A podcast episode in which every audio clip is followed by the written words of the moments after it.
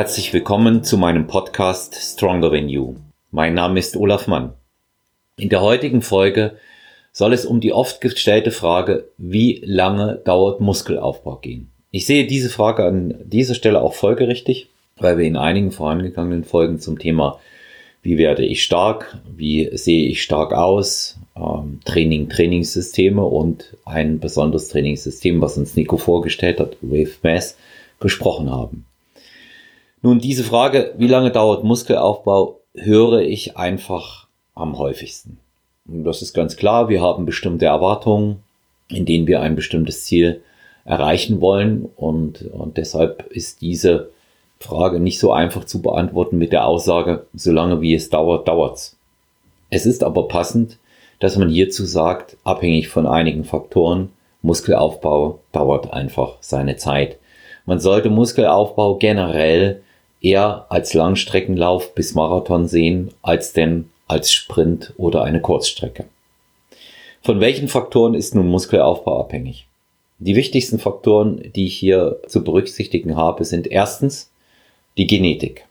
Zweitens das Alter. Drittens die Trainingsdauer, Trainingszeit, Trainingsalter.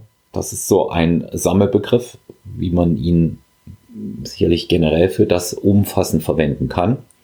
Viertens die Ernährung. Fünftens die Geduld. Lasst mich jetzt hier auf einige Faktoren eingehen, ohne dass ich dort ein Ranking ansetzen möchte, weil sie irgendwo wiederum eine Summe im Ganzen ergeben. Als erstes das Trainingsalter.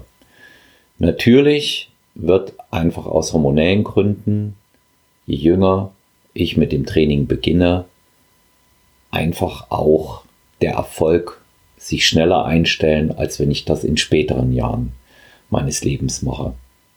Allerdings muss ich sagen, dass ich während meiner Tätigkeit als Coach schon häufig erlebt habe, dass 30, 40, 50, gar 70-Jährige noch erfolgreich Muskulatur aufgebaut haben, die sie funktional verwenden konnten und bei der auch eine optische Wirkung zustande kam.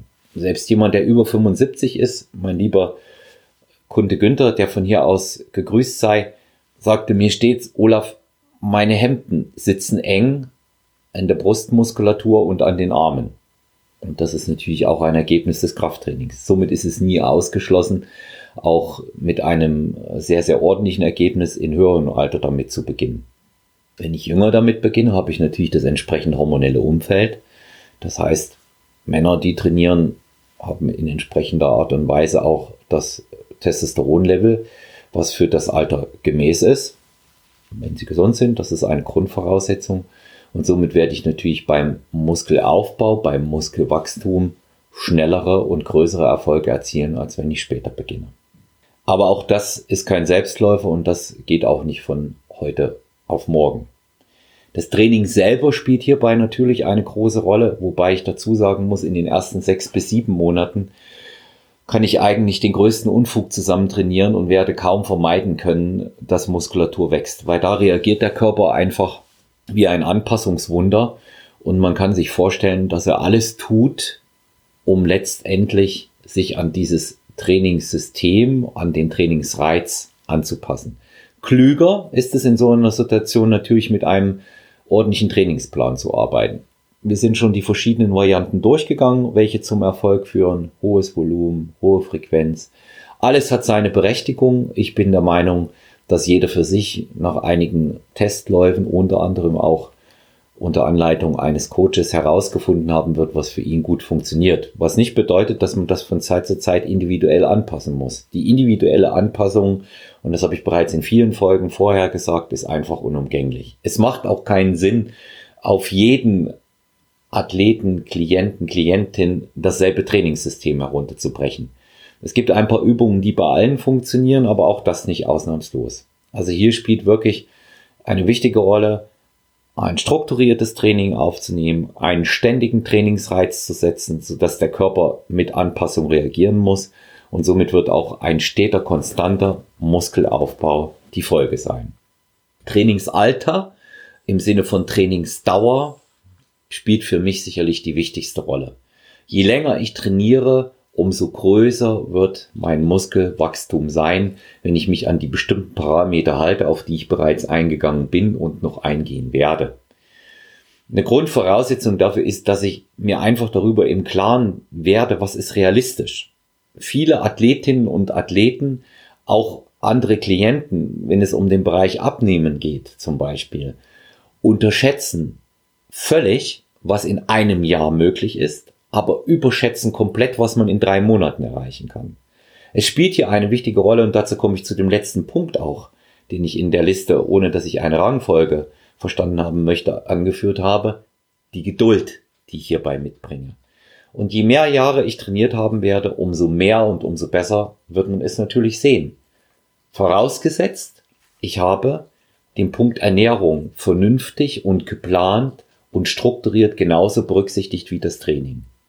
Das ist ein elementarer Punkt. In wie werde ich stark, haben wir es bereits gesagt. Ich muss genügend essen. Ich muss das Richtige essen. Ich sollte nach einem Ernährungsplan vorgehen. Und natürlich wäre es auch am vernünftigsten, das Ganze zu tracken, also einen Ernährungslog zu führen. Und im Rahmen dessen, was wir bereits in einer Einzelfolge über Ernährung besprochen haben, ist es natürlich wichtig, auch die wichtigen Daten, die für mich als individuelle Person dahinter stehen, vorher ermittelt zu haben. Und da sind wir wieder bei diesen individuellen Anpassungen und Grundlagen, die wir für jeden Einzelnen vornehmen müssen. Hier empfiehlt sich wiederum, um das alles unter einen Hut zu bekommen, also sprich, die richtige Auswahl des Trainings, der damit verbundenen Übungen und des Trainingssystems, des Volumens und der Frequenz, die richtige Auswahl der entsprechenden Nahrung nach Beobachtung und Locken über mehrere Tage, die richtige Kalorienzufuhr vor allen Dingen und natürlich dann daraus resultieren die Aufteilung in Makronährstoffe. Das kann am besten für euch ein erfahrener Coach tun. Hier könnt ihr sehr, sehr gerne zu mir kommen. Auch einfach deshalb, weil ich in der Praxis über mehrere Jahre über Erfahrung verfüge. Das sind jetzt zwölf Jahre, über die ich immer sage, das sind empirische Daten, die ich hier ermittelt habe. Und wir finden für jeden dort auch den richtigen Weg, wie er Muskulatur aufbauen kann. Aber ich muss noch einmal hinzufügen, schnell ist hier ein relativer Begriff. Was machen die Komponenten nun alle zusammen? Eigentlich gibt es kein Ende. So wie ich das sehe, ich bin jetzt 52 Jahre alt und sehe, dass ich noch immer Fortschritte mache im Training und mit meiner Ernährung. Möglicherweise mache ich diese Fortschritte nicht mehr, was die reine Muskelmasse angeht. Aber, und da kommt der nächste wichtige Punkt, was man auch nicht unterschätzen darf, über Jahre gute Ernährung, über Jahre jede Wiederholung im Training, die eine Rolle spielt. Die Muskelqualität wird über die Jahre immer besser.